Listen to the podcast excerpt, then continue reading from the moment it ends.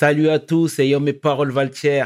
J'espère que vous allez bien. Le chairman pour vous servir, même si pour toi ce sera 500, mais ça, tu le sais déjà. Sarcel représentant, Sect Abdoulaye évidemment. Bienvenue sur WeSL, c'est toujours ton émission qui rassemble et motive. Au fil des émissions, nous recevrons différentes personnalités qui viendront s'asseoir à ma table, nous parler de leurs échecs, mais surtout de leurs réussites. Alors, Hugo, take a seat, non? Hum. Parents-nous tes ouvriers, alors réussite là, c'est en obligation. PDG, let's get it! We hustle, baby.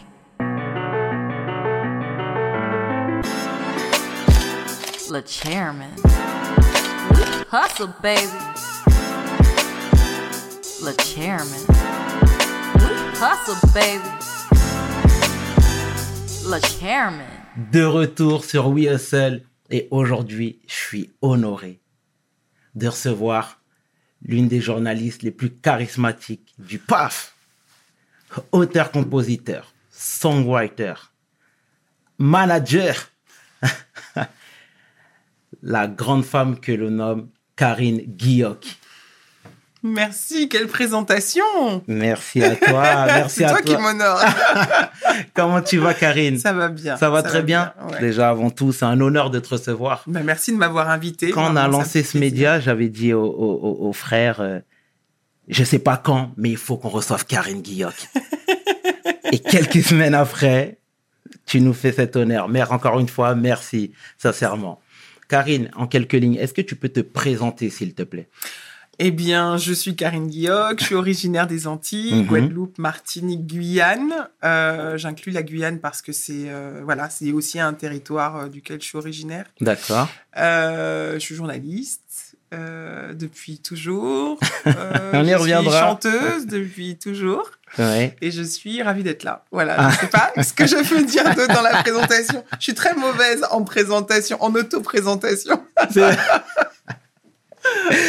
J'ai vu que tu avais aussi fait euh, justement ta, une partie de ta vie, euh, de ta scolarité aux Antilles. Est-ce que mhm. tu peux nous parler de, cette expérience-là? Euh, Alors, c'est pas, j'appellerais pas ça une expérience parce que c'est une partie de ma vie. En fait, il se trouve que je suis née ici en région parisienne. Champigny. à Champigny-sur-Marne. 9-4, c'est le Barça. et puis, mes parents, mon père s'est installé en Guyane. D'accord. Au début des années 80. Et donc, on est allé le rejoindre avec ma mère. Euh, et en fait, mon histoire, en dehors de, de, la région parisienne, commence au milieu des années 80.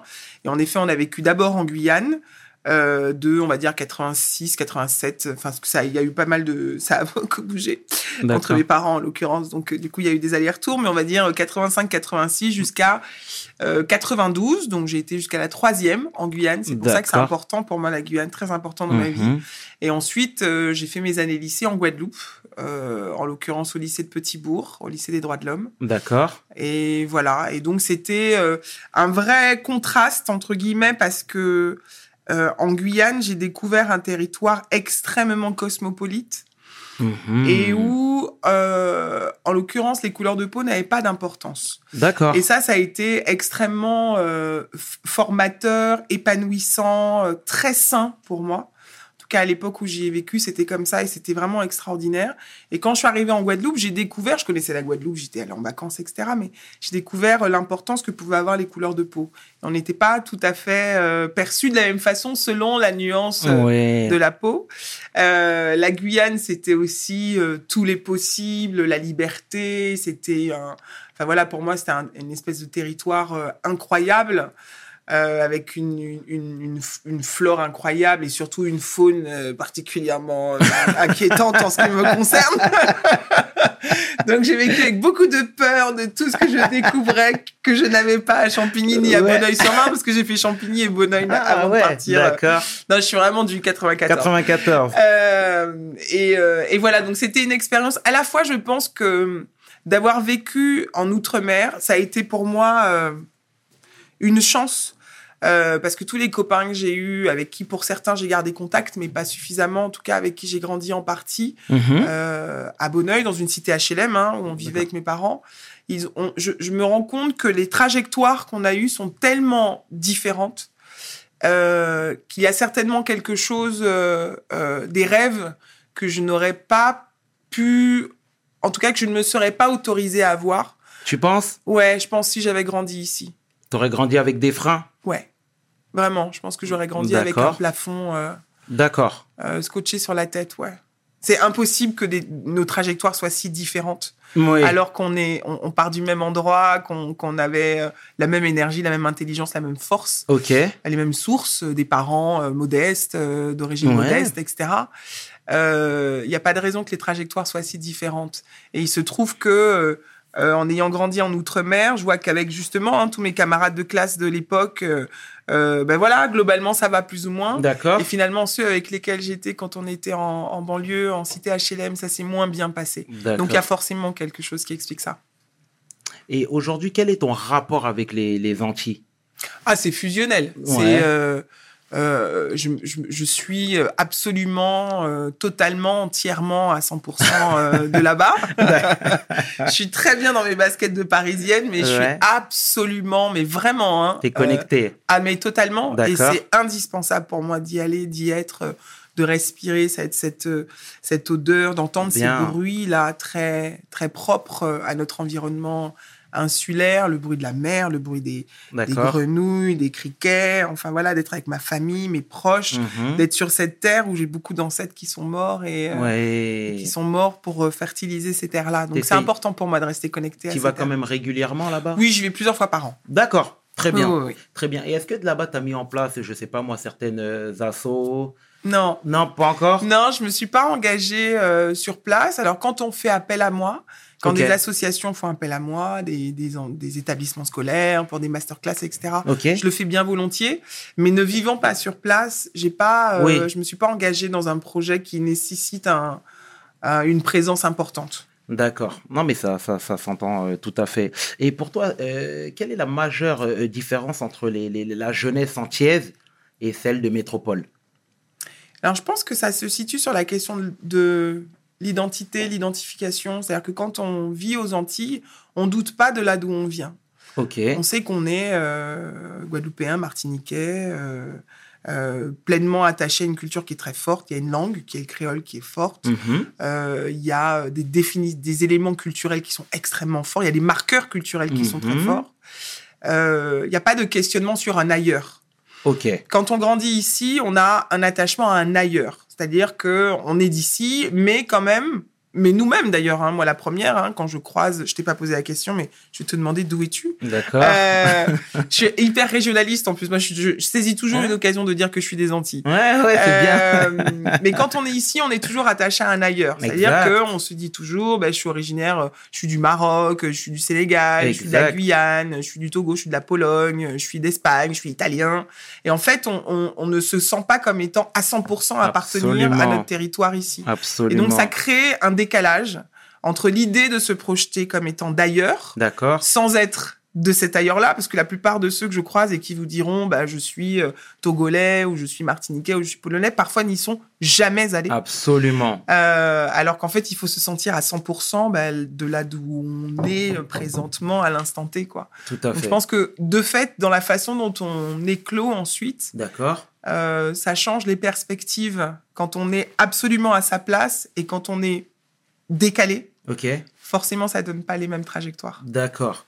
Euh, pour répondre à ta question, euh, je suis originaire du Sénégal. Ah, très bien. mais on est tous frères et sœurs, hein, je tiens à le rappeler. Euh, mais et, et- et si tu Mais veux- moi, c'est pas un marqueur de différence d'ailleurs. C'est Non, pas pour dire. est- absolument. C'est juste parce que ça. Voilà, ça nourrit. Je peux te dire, bah, je suis allé à Dakar, je suis allé à Gorée, j'ai croisé des gens qui me ressemblaient. clairement. Parce que quand on est des Antilles, on sait pas d'où on est, en fait. Mhm. Euh, Tout à fait. Et c'est tellement euh, émouvant d'atterrir euh, dans un pays et de se dire, waouh, mais en fait, on dirait mon oncle, on dirait ma tante. Absolument. Que les gens te regardent en se disant, mais elle est, elle est du Sénégal, elle est passée. je vends des cartes de téléphone ou pas? C'est très émouvant. Donc euh, voilà, c'est aussi l'occasion de Ouais, d'échanger ouais, ouais, sur des expériences Bah, communes. complètement, complètement. Et c'est une bonne chose de le dire et de le rappeler. Donc, euh, je suis fier de mes origines aussi. Euh, euh, tout à l'heure, je te parlais de la majeure différence, mais je voudrais qu'on se base également sur le côté politique. Ouais. Parce que euh, on a vu qu'il y a quelques années, le mouvement des 500 Guyanais, on a vu Mhm. tout, on a vu que, que, que, que les gens en avaient marre. Mhm. Les gens se sont levés. Mhm.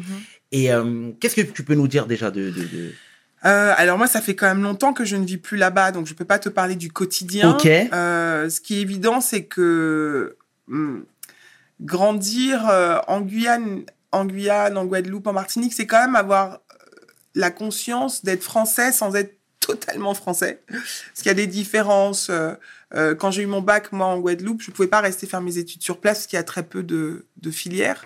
Donc forcément, ça te condamne à, l'exil. Euh, Il y en a plus Oui. aujourd'hui. C'était, j'ai eu le bac il y a, il y a 20, il y D'accord. a, il y a 3 ans. Parce que quand tu dis quand tu as eu le bac, on calcule, on trouve ton âge. Non mais je plaisante. hein. Mais euh, non mais j'ai eu le bac il y a plus de 20 ans. Donc forcément, aujourd'hui, il y a plus de filières et de possibilités. Mais à l'époque où moi j'y étais, il y avait extrêmement peu de filières et donc forcément, il fallait partir. Et l'exil, c'est pas euh, une heure de train. Oui. L'exil, c'est 8 heures d'avion. Euh, c'est, euh, c'était un, un difficile retour sur place parce que ça nécessitait beaucoup d'argent. C'est euh, ne pas pouvoir euh, forcément avoir accès à. Enfin, je sais pas. en tout cas, en termes de, de, de- et de budget et de distance, ça représentait quelque chose de très, de très important. Euh, et donc, c'était, euh, il y avait cette différence-là de traitement par rapport aux choses qu'on ne pouvait pas faire. La différence de traitement, par exemple, sur la continuité territoriale, sur euh, le prix des billets d'avion, par Mhm. exemple, sur euh, le prix des communications téléphoniques. Tout sur, enfin, il y a tout un tas de choses qui étaient complexes. Et puis, bien sûr, la vie sur place euh, est beaucoup plus chère avec le droit de mer, avec, euh, enfin voilà. Absolument. Euh, donc, je- je- le, le ras-le-bol de la, de la population, qu'elle soit guyanaise, il y a eu le LKP hein, il y a en 2009, Absolument. idem en Martinique, il y a eu aussi le collectif en, en 2009. Euh, je, je comprends, moi je, je l'ai aussi, c'est un quotidien que j'ai partagé et que je connais. Mhm. Les coupures d'électricité, les coupures d'eau, en ce moment il y a un vrai problème sur l'eau. Euh, en Guadeloupe en particulier, un problème avec euh, les hôpitaux. On a un hôpital qui est dans un état catastrophique, D'accord. un nouvel hôpital qui n'est pas terminé. Ok. Euh, voilà, donc on est quand même sur des situations qui sont très fragiles et assez précaires, et je peux comprendre euh, la colère d'une partie de la population, oui, qui ne se sent pas, euh, euh, qui ne se sent pas, euh, qui n'a pas le sentiment qu'on prend soin d'elle. D'accord. Qui se sent délaissé, tout simplement. Faut... C'est ça. D'accord. Et euh, aujourd'hui, tu penses qu'il y a du mieux quand même, toi qui vas régulièrement en Guadeloupe, tu viens de Oui, citer, euh, alors, mais la colère, elle n'a pas changé. On parle de- du mouvement en Guyane, c'était en- il y a deux ans, je crois, 2010. Non, c'était il y a trois ans, longtemps. 2017. Mhm. C'était 2016-2017. Euh, Il y a toujours une colère qui gronde. De toute façon, tant qu'on n'aura pas une, une égalité absolue de traitement, C'est ça. ça- la- la- même socialement, euh, la situation est complexe. Les perspectives ne sont pas, euh, elles sont pas optimales euh, pour les gens qui sont de là-bas et qui restent là-bas. Exact. euh, Il y a beaucoup de problématiques qu'il faut régler. D'accord. Mais euh, éternel optimiste, nous sommes donc. euh, on espère que justement ça va bouger. Euh, Ces choses ont permis déjà de, de- de faire bouger euh, les choses. Quoi. Donc euh, aujourd'hui, je te disais tout à l'heure en intro, euh, tu es journaliste également. Est-ce que c'est et aujourd'hui tu es la fierté des nôtres? C'est gentil. Ouais, mais je te le dis. tu es la fierté des Non, je ris, je- j'explique parce que t'es, il est tel- t'es tellement bienveillant, il y a quelque chose qui est tellement solaire chez toi que je suis très touchée de recevoir cette énergie. Et du coup, voilà, je te, je te regarde comme une grande sœur. Comme euh, une te grande regarde, je- sœur, je suis exactement. voilà, Ah je bah, suis ça me touchée par, euh, Ça par ton love, ça par ton love. Donc je te le dis. ça me touche énormément, Karine.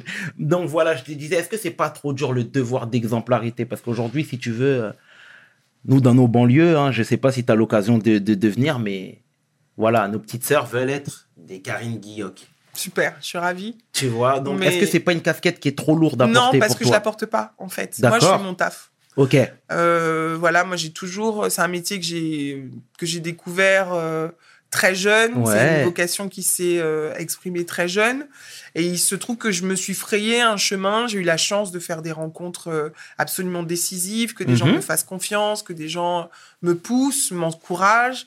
Euh, jusqu'à ce que je fais aujourd'hui là, jusqu'à présenter un JT sur une chaîne nationale. absolument. Mais moi, je je me prends pas du tout euh, cette espèce de responsabilité euh, d'être un exemple. Je suis l'incarnation d'un parcours possible. Ok, c'est Je ne me pose pas du tout comme un exemple. C'est une charge que personne ne m'a donnée. bien de le dire. Personne ne m'a rien demandé. Absolument.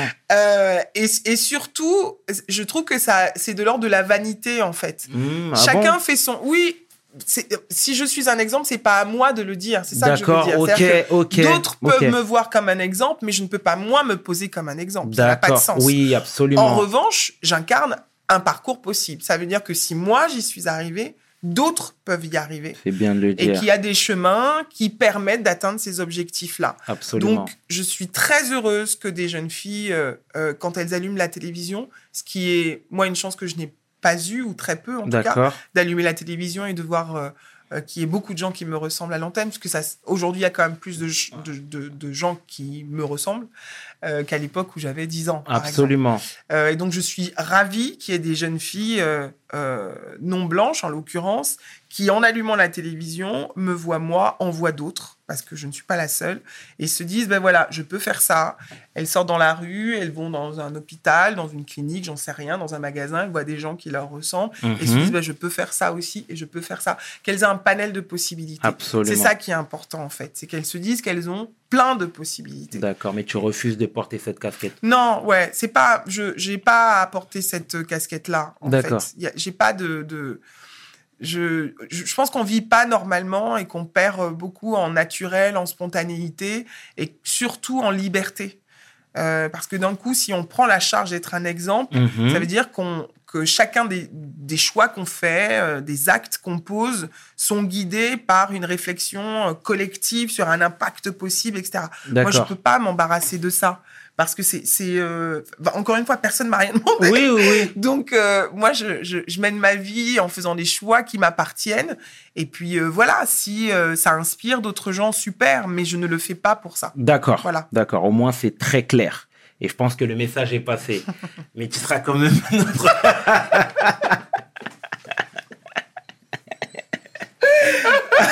Oui, mais enfin, voilà. Ça- Ouais, je, mais- suis, je suis très touchée, Mmh. vraiment, et très honorée d'incarner un exemple.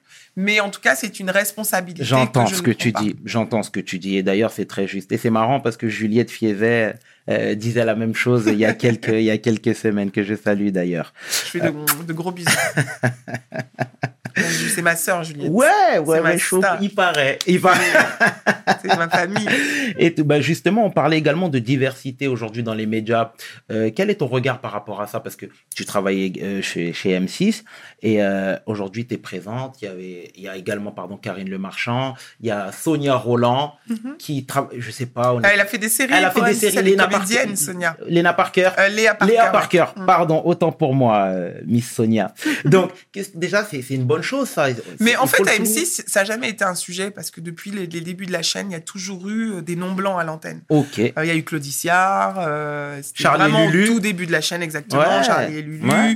Magloire, Vincent euh, Aïda. Oui. Enfin voilà, je, je suis loin d'être la seule. Et pour le coup, M6, c'est vraiment une chaîne qui, à l'échelle de son groupe, s'est jamais posé ces questions-là comme ça. Euh, donc, s'agissant de la diversité, qui est un terme que je n'aime pas du tout, parce que pour moi, divers, c'est tout ce qu'on ne prend pas le temps de nommer. Euh, donc, c'est un peu un terme pour tout dans lequel on met tout et n'importe quoi. Mais bon, c'est le terme qui a été choisi, donc employons celui-là.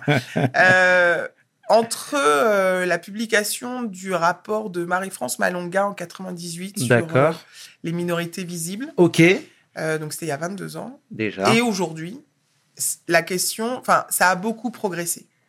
Euh, il y a euh, 22 ans, je crois qu'il y avait peut-être Christine Kelly Mhm. euh, sur LCI. Je ne sais pas si Audrey Pulvar était déjà euh, sur LCI, parce qu'elle est passée par LCI, mais en tout cas, voilà, il y- y avait, on pouvait compter sur euh, un doigt Ouais, le nombre de à la bien télévision. sûr, absolument. Bon, euh, allez, disons peut-être euh, trois doigts. euh, allons jusque-là, soyons pas. euh, voilà. Mais euh, et aujourd'hui, en tout cas, les, les- je pense que les chaînes, et en particulièrement les, et particulièrement pardon, les chaînes info, euh, je crois qu'elles ont intégré cette information et ont compris qu'il y avait une nécessité, euh, une obligation à ce que l'antenne soit plus conforme à ce qu'est la société française. Tout à fait. Euh, et ça bouge. Et il se trouve que plus ça bouge, plus euh, bah, c'est un encouragement à continuer parce que euh, très souvent avant, les gens vous disaient Mhm. non, mais les Français sont pas prêts, non, mais c'est pas possible, un noir à l'antenne qui présenterait un JT, mais les, les gens le supporteraient pas. Enfin. On a Ouais. fait dire aux Français tout et n'importe quoi. Ça. Ils en demandaient pas tant d'ailleurs. Et il se trouve que, que ce soit Harry Roselmack, euh, qui a été pendant très longtemps la personnalité française, pr- préférée des Français, que ce soit, enfin, qui que ce soit d'ailleurs, voyez bien que les téléspectateurs, les Français dans leur ensemble, à partir du moment où vous faites bien votre travail, C'est ça. euh, ben il n'y a aucune raison qu'ils soient pas attachés à vous et qu'ils apprécient pas.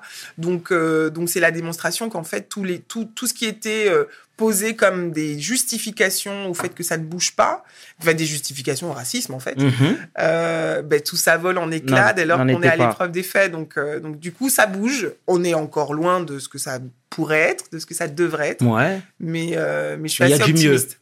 Oui, ouais. oui, il faut le reconnaître Ouais. faut pas, on peut pas euh, faire comme si ça n'existait pas. Il faut le reconnaître. Il y a, beaucoup- il y a vraiment du mieux. D'accord. Euh, Karine, toi, tu es, également une autodidacte. C'est vrai. Ouais, c'est vrai, c'est tout à fait vrai. Tu es journaliste, mais tu pas eu de formation journalistique. On reviendra tout à l'heure sur euh, le côté musical, Mm. parce que ici, tu as, des t'as des grands de, de, de- de musique également. Mais déjà, voilà, comment déjà tu t'es lancé dans le journalisme? En fait, euh, c'est vrai que je suis autodidacte. Euh, c'est vrai. voilà, ça c'est dit.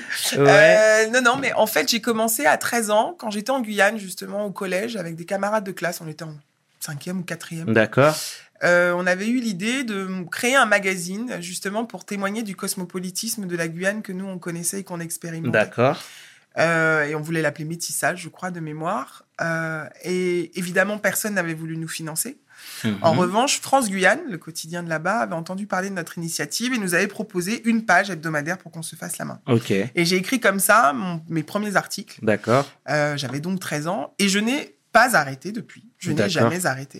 Et donc, euh, j'ai fait plein d'interviews quand j'étais. euh, Donc, c'était aussi le travail dépasser son, sa timidité, Absolument. aller au devant des artistes. Il se trouve que j'avais une, une, euh, une, une chronique culturelle. Euh, quand ensuite on est arrivé en Guadeloupe, je participais très régulièrement à un forum jeune sur euh, RFO Radio. Ok. Euh, sur toutes les problématiques des lycéens, etc. Donc euh, là, c'était euh, une autre façon euh, de pratiquer, en tout cas d'explorer ce métier-là. Mais je savais pas encore à ce moment-là hein, que ça s'appelait journaliste et que Ouais, je voulais être ouais. journaliste. Et puis quand je suis arrivée ici à Paris après le bac, j'ai fait une prépa, etc. Et je me suis assez vite retrouvée sur Tropic FM, qui était pas loin, pas loin d'ici. sur Tropic FM, où pareil, c'était une émission autour des jeunes, c'était euh, une libre antenne, Ouais. etc. Mhm. Euh, et ça a été le, le- le- le- la continuité de choses que j'avais explorées. Je me suis retrouvée à être abordée par le directeur de publication d'un magazine qui m'a demandé d'être rédactrice en chef et de repenser le projet de son magazine. Ça Mhm. s'appelait Cocktail Magazine. C'était un mensuel qui était vendu en kiosque, 80 pages, NMPP, etc. Et j'avais 18, 19 ans. à ce moment-là. Mhm. Je faisais des études de philo. J'avais choisi de faire des études de philo. Je faisais une fac de philo. Très bien. Et parallèlement, donc, euh, je, je bossais sur ce magazine-là et je me suis rendu compte de l'immense plaisir que ça me procurait. Euh, j'ai pu mesurer à quel point est-ce que j'avais besoin de raconter les histoires des autres, que j'avais besoin d'écouter, que j'avais besoin de transmettre. D'accord. Et ça s'est imposé. Donc je suis allée, euh, j'ai fait une- ma maîtrise de, de philo, j'ai commencé un DEA et puis finalement j'ai eu une proposition de- d'embauche dans une chaîne qui s'appelait LCA, la chaîne africaine, qui était une D'accord. Toute nouvelle chaîne où ils m'ont proposé, ils m'ont recruté pour. euh, à l'origine, j'avais postulé. Alors, j'avais pas vraiment postulé. J'ai un pote qui m'avait dit, monte ça, ce serait Mhm. cool que tu ailles faire acte de candidature. Et c'était pour une émission culturelle. Et quand le boss de la chaîne m'a vu arriver, il m'a dit, non, non, toi, en fait, tu vas pas. Hum, hum, je te vois pas sur une émission musicale, je te vois sur le JT. Et tu vas présenter le 20h. Oh, Et je me suis retrouvée propulsée comme ça sur le 20h de cette chaîne, sachant quand même qu'une autre personne avait déjà été choisie avant moi. Ok.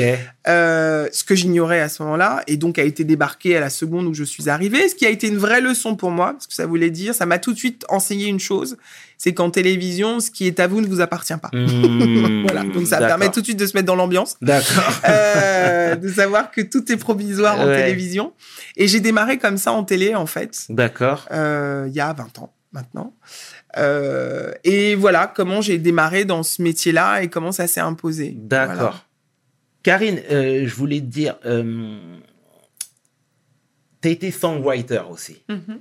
Et ça, c'est une casquette que les gens ne connaissent pas. Tout à l'heure, tu disais Ah. que tu peux pas porter de casquette. Mais là, c'est une casquette qu'il faut assumer. Oui, je le suis toujours. T'es songwriter. Ok, aujourd'hui encore Ouais, ouais, ouais. T'écris pour qui, là, aujourd'hui? Alors j'écris pour. euh, alors je suis songwriter pour moi-même. que Oui, je travaille sur mes propres chansons. Oui. Mais euh, non, récemment, ça fait longtemps que j'ai pas écrit pour euh, pour un artiste. La dernière fois que j'ai écrit pour quelqu'un, c'était euh, C'était quand? C'était Dominique Panol, c'était ça remonte. D'accord. Euh, non, effectivement, ça fait un moment que Ça j'ai fait pas écrit pour quelqu'un. Ouais, D'accord. effectivement. Mais j'ai appris aussi que tu avais écrit pour Saya, Ouais. la chanteuse Saya. Ouais, Comment s'est passée la collaboration? Euh, Saya, je l'ai rencontrée par euh, ma manageuse de l'époque qui s'appelait, euh, qui s'appelle toujours et qui est une- que j'adore, que j'aime d'amour, euh, la Gazelle, la Zelga, Ok. qui est euh, une personnalité, c'est vraiment une figure extrêmement connue dans la musique. Elle est D'accord. manageuse de Youssou N'Dour, manageuse de Oh. Mokobé, euh, D'accord. une très grande dame, euh, la Gazelle. D'accord. Je lui fais de gros bisous, si elle nous regarde. Et le Et, message est euh, passé. Voilà, et la Gazelle était euh, manageuse aussi de Saya et on, elle nous a euh, connectés. D'accord. Et, euh, et on s'est rencontrés. Enfin voilà, le courant est super bien passé. Ça a été une très belle aventure euh, d'écrire euh, d'écrire avec Saya et pour Saya d'ailleurs, c'était chouette. D'accord. Mais du coup, on l'entend plus, elle. Elle a arrêté? Non, je sais pas. J'ai de temps en temps de ces nouvelles. Je pense que de toute façon, les carrières dans la musique sont parfois comment je pourrais dire ça? Chacun prend un peu son chemin. C'est ça. Je pense qu'aujourd'hui, elle s'en est éloignée. Peut-être qu'elle y reviendra. Je ça. sais pas trop quelles sont ses projections, mais ça peut être compliqué de mener une carrière euh, in a row dans la musique. quoi. Exactement. Donc, euh, Exactement. ouais, en tout cas, c'est quelqu'un qui a beaucoup de talent. Je, oui, tout à fait, tout à fait. Je, je, c'était il y a longtemps. Je me souviens d'un morceau avec années. Passy Tout à que fait. j'ai beaucoup aimé. Euh, mon côté sarcellois, c'est pour ça que je dis Passy. On Mais- aime pas si, on aime pas si, on aime pas si. Mais euh, je veux dire, t'es es une acharnée de travail parce que t'étais également manageuse. Mmh, oui, j'ai été manager. Ça m'a fait rire. Je me suis dit, comment il sait que j'étais Ouais, manager mais attends, ça c'est mon côté. Tu Ouais, j'ai managé euh, deux artistes antillaises. Ouais, J'ai managé Joël Ursule. Joël Ursule et Tania Ok. Euh, et été, euh, pareil, une expérience euh, vraiment géniale. D'accord. C'était vraiment chouette. À refaire? Non. Non. ça y est. Ah non, non. Non, non, non, pas en manager, parce que le management, c'est aussi un engagement plein et entier aux côtés de quelqu'un. Et, euh, et aujourd'hui, je m'engage pour moi-même. Ouais. Je, je- je me mettrai au service d'un projet, par exemple, mais pas de quelqu'un. C'est euh, c'est une abnégation que je pense ne plus avoir. mais euh, c'était Ouais. une super expérience, puis c'était une vraie chance d'être au plus près de ces deux femmes euh, qui sont vraiment... euh, Ouais, ouais, des, qui représentent aussi une part de l'âme antillaise et de l'âme musicale créole. D'accord. Et Tania Saint-Val a apporté énormément à la musique antillaise. elle a fait rayonner les Antilles, Joël aussi, jusqu'à l'Eurovision. Voilà, sont des femmes qui, dans les années 90 en particulier, Mhm. ont eu un impact majeur sur la connaissance que les gens ont pu avoir de notre culture. Absolument. Elles nous ont aidés à sortir de cette ombre dans laquelle, à laquelle on semblait être condamné. Donc, euh, c'était vraiment une chance. Donc c'était une belle expérience, Ouais. quoi qu'il en soit. Ouais. Alors. J'étais très Et- jeune, c'était chouette. Et euh, les gens l'ignorent peut-être, mais tu es également une chanteuse. Raconte-nous, c'est ton premier amour, j'imagine. Ouais. J'ai toujours chanté. La- en fait, la musique est indispensable dans ma vie. D'accord, Euh, J'évoquais tout à l'heure que j'avais fait beaucoup d'allers-retours entre la Guyane et, et la France, qu'avec mes parents, c'était un peu con. Entre mes parents, c'était compliqué. Mhm. Et la musique m'a accompagnée, moi, dans ces moments-là. Et D'accord. donc, c'est euh, écrire. Moi, j'ai- je, je suis enfant unique, j'ai grandi seule. Ok, Euh, donc, il faut un compagnon. Et la musique a été ce compagnon-là. absolument. Ça a été ma grande sœur, ma petite sœur, ma Mhm. cousine, ma meilleure amie. Euh, et j'ai toujours écrit parce que l'écriture, ce sont les émotions. C'est ça. Parce que ça permettait de déposer quelque chose. Et j'ai donc toujours chanté parce que c'est aussi une façon d'extérioriser ses émotions. Absolument. Et ouais, la Et musique. c'est tu nous parlais, de- oh, bah, on parle, hein, pour rester dans le thème, hein, bien sûr, mais quelles sont tes références, ou du moins quelles ont été tes références musicales? Ah, J'en ai beaucoup. Ouais. Euh, moi, j'ai grandi entre deux univers très forts. La musique antillaise, euh, antillaise au sens large, j'inclus euh, au sens large, parce qu'Haïti, c'est les Antilles. Ah Ouais. Euh, et donc la musique caribéenne, antillaise caribéenne dans son ensemble, salsa, etc. Zouk, évidemment. Mhm. Et le jazz. Ouais. Et à la maison, c'était ces deux univers musicaux. Et il y a un exemple que je donne souvent, euh, c'est l'exemple du dimanche. À la maison, le dimanche, c'était le jour du nettoyage. C'est-à-dire qu'il n'y avait pas de machin. C'est le matin tôt, fallait être réveillé pour nettoyer, briquer toute Ouais. la maison. Et à ce moment-là, mon père mettait du compas. Donc c'est de la Ok. musique haïtienne. Oui, oui, oui. Et quand la maison était nickel, il y avait toujours euh, vers euh, 13h30, 14h, Parce qu'on mangeait pas avant. Tant que c'était pas terminé, tant que le truc était pas nickel, qu'on pouvait, on pouvait pas faire ça, on mangeait pas. Euh, quand il y avait cette petite brise là, vers Ouais. 13h30, 14h, que les rideaux commençaient à volter comme ça, on passait à table, mon père mettait du jazz. Et ça, c'était la musique de la libération pour moi aussi. Mhm. Et donc voilà, c'est pour vous donner, montrer ces deux univers entre lesquels j'ai grandi. Et la musique, euh, bah, mes références, c'est euh, évidemment Kassav, évidemment euh, Tania Saint-Val, évidemment Malavoie, euh, tous les Edith Lefel. euh, les Zouk Machines, enfin la Perfecta, c'est Tabou Combo, c'est les frères des gens, c'est Zaiko Langa Langa, Oh. c'est enfin voilà. Euh, tout, oui, tout, tout le côté rumba zaïroise, Ouais. etc. C'était aussi très présent, toutes les musiques afro. Et le jazz, c'était, mon père adore euh, le jazz guitare, donc c'est Wes Montgomery, c'est George Benson, c'est euh, euh, Django Reinhardt, avec évidemment toute la partie brésilienne. parce que Quand on grandit en Guyane, c'est difficile de pas Ah ouais, connaître. Jobim, etc. C'est clair. Enfin voilà, moi ma musique c'est vraiment ça, c'est le jazz et, et les musiques caribéennes. D'accord, bon bah c'est excellent. Et est-ce que c'est possible déjà à quand un projet? Eh bien, bientôt. Ouais. Ça fait très longtemps que je dis bientôt, mais en fait, euh, euh, je respecte le flux de la vie. Voilà. Dis-moi. C'est-à-dire que moi, je n'aime pas ce qui est laborieux et je n'aime que les choses qui sont fluides. D'accord. Et il se trouve qu'en fait, à toutes les, toutes les fois où, euh, où la, la réalisation de l'album était proche, il y a toujours eu un événement Ok, qui a fait que ça ne s'est pas fait. d'accord. Euh, alors, je donnerai pas les exemples parce que ça peut impliquer des gens, etc. Mhm. Mais euh, parfois des événements malheureux, parfois des événements heureux, mais qui ont fait que ça ne s'est pas fait. Et donc, c'est que c'est pas le moment. Je suis pas fataliste hein, du tout de nature, Mhm. mais pour ça, je me dis, ok, c'est pas le moment. Et puis, euh, quand en 2012, j'ai été nommée sur euh, au 1245, D'accord. pareil, j'étais en train de préparer mon album. donc, je me suis dit, bon, un album, un JT national. Mhm. Un album, un JT national, on va faire le JT.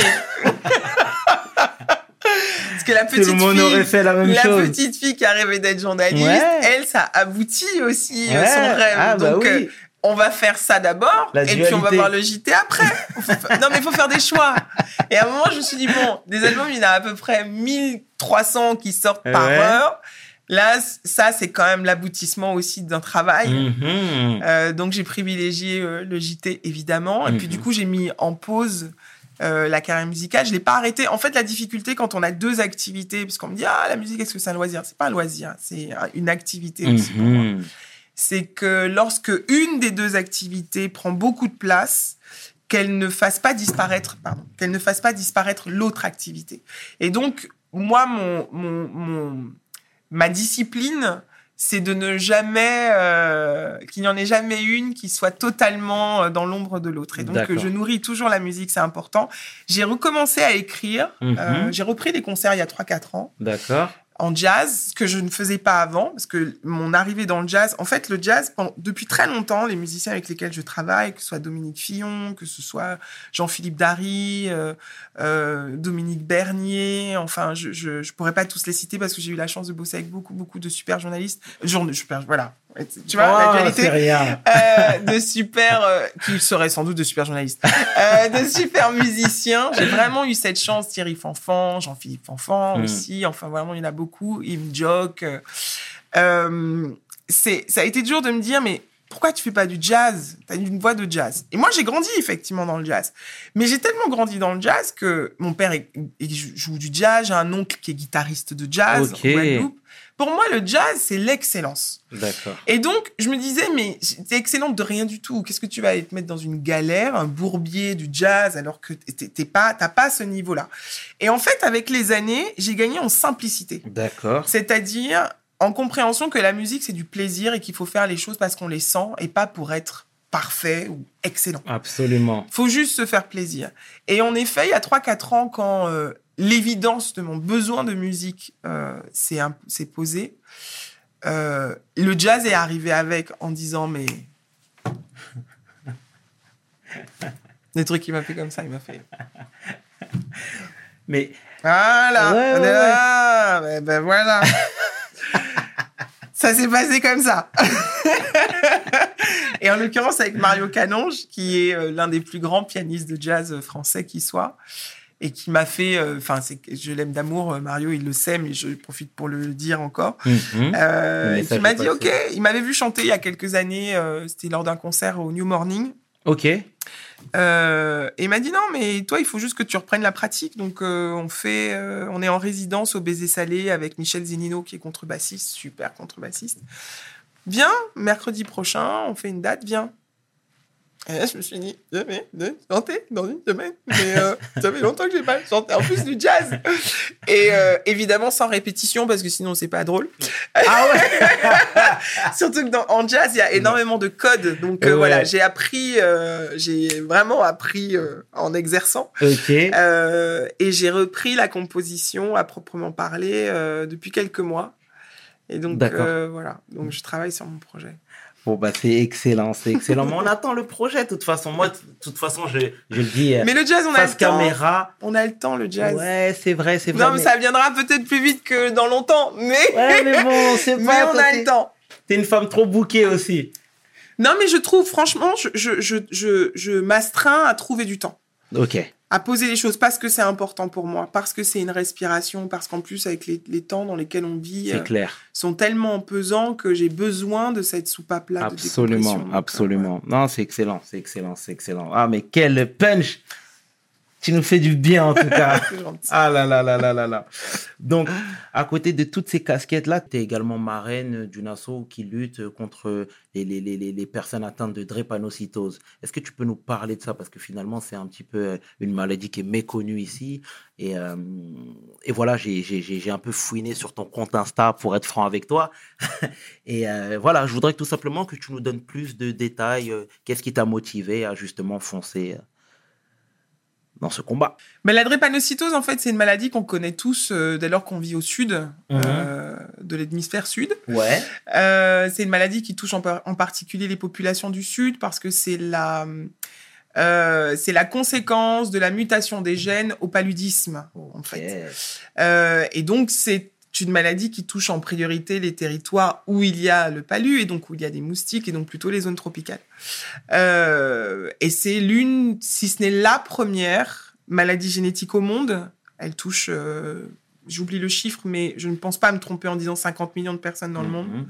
Et c'est une maladie qu'on connaît très peu, Absolument, justement parce qu'elle touche les populations du Sud. C'est ça, exact. Euh, et donc, euh, ayant dans mon environnement, dans ma famille, des gens qui sont drépanocytaires que j'ai vu euh, souffrir terriblement de cette maladie Mmh. qui provoque des douleurs articulaires monstrueuses, il y a des crises de drépa. C'est une maladie mortelle. Hein. Oui, Euh, bah, il y a, Ma mère a perdu une de ses élèves de 8 ans, Noémie, oh, paix à, paix à à- son âme. à son âme, la petite Nono, euh, qui est morte justement des suites d'une crise de drépa. Et donc, quand euh, Génie Hippocrate m'a approché pour euh, être marraine de son assaut, il y a des marraines et des parrains tous les ans différents, mais donc c'était il y a quelques années, évidemment que je ne pouvais pas euh, ne pas accepter, parce que c'est important d'informer sur cette maladie. Et je pense notamment à Prodigy du groupe Mob Deep aussi, Ouais. qui, est, qui, est, qui est parti de, cette maladie. Donc, euh, et comme tu l'as si bien dit, c'est une maladie qui est méconnue ici, malheureusement. Et puis, euh, c'est tout, un- tout à ton honneur pardon, de t'engager sur ce. Mm. Et de nous conscientiser sur ce, ce, ce, ce, ce genre de maladie. Quoi. Hum, Donc là, pour le coup, ça revient finalement un petit peu à ce que je disais, c'est que tu conscientises un peu quelque part et ton rôle de, de, de, de leader, entre guillemets.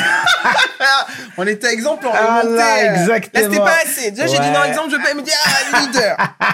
Il y a, je sais pas, Tu- au-dessus. Tu mets l'accent, t'as vu l'accent. The leader. Donc voilà, est-ce que pour toi c'est un devoir de conscientiser quand t'es une personnalité en fait?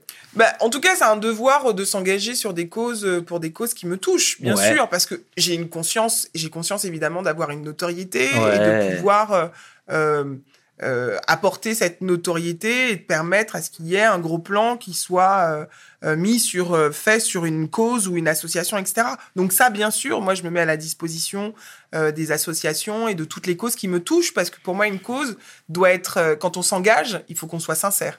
Donc évidemment, c'est important euh, de pouvoir être, euh, que ça me parle totalement. Et ça, je me mets bien sûr à cette disposition-là. Et puis moi, je suis très consciente de là d'où je viens, c'est ce que je disais sûr. tout à l'heure.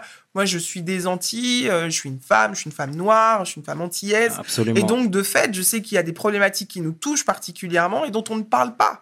Et donc, euh, voilà, si je dois avoir des engagements, c'est important aussi que je puisse être à la disposition de ceux qui me ressemblent et qui ont des messages à faire passer et qu'on n'entend pas suffisamment. Tout à fait, tout à fait. Waouh, c'est bien de le dire, c'est bien de le dire, euh, euh, Madame Karine. C'est excellent. on fait que de rigoler tous les deux, on est un peu pareil. hein.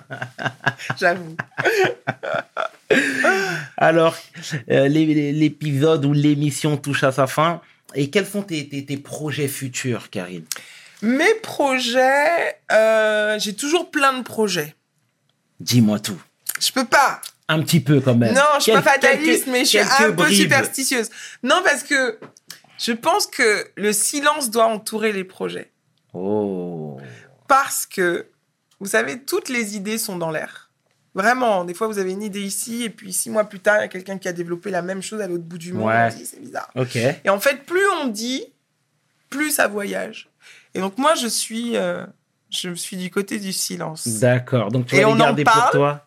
quand ça existe. J'aime pas les effets d'annonce. Je vais faire ça, je vais faire ça, je vais faire ça, je travaille sur ça, je travaille sur ça. J'aime pas ça, les effets d'annonce. J'aime bien parler des choses quand elles existent.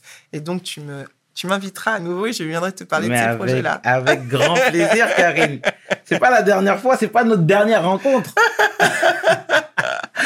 en tout cas, sincèrement, au nom de, de toute l'équipe de We Hustle, parce que je We te dis, Hustle. We Hustle. We hustle! Tu vois ce que je veux We dire? hustle!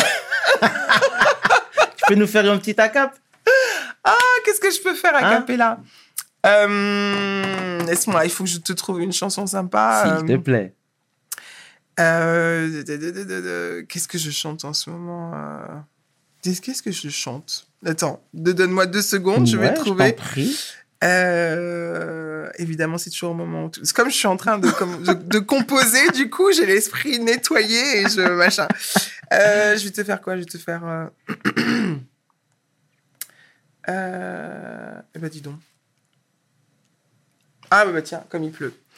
Um, don't know why there's no sun up in the sky.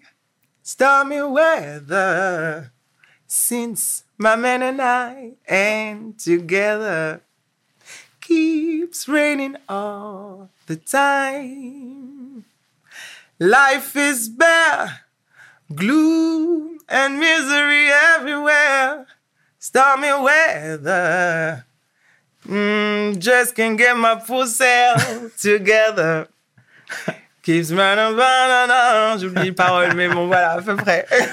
What a voice, what a voice. Thanks. Bon, c'est un peu, euh, mais Non, bon, tant pis. Voilà, je me bien. suis dit, il faut que je trouve quelque chose, chante quelque chose.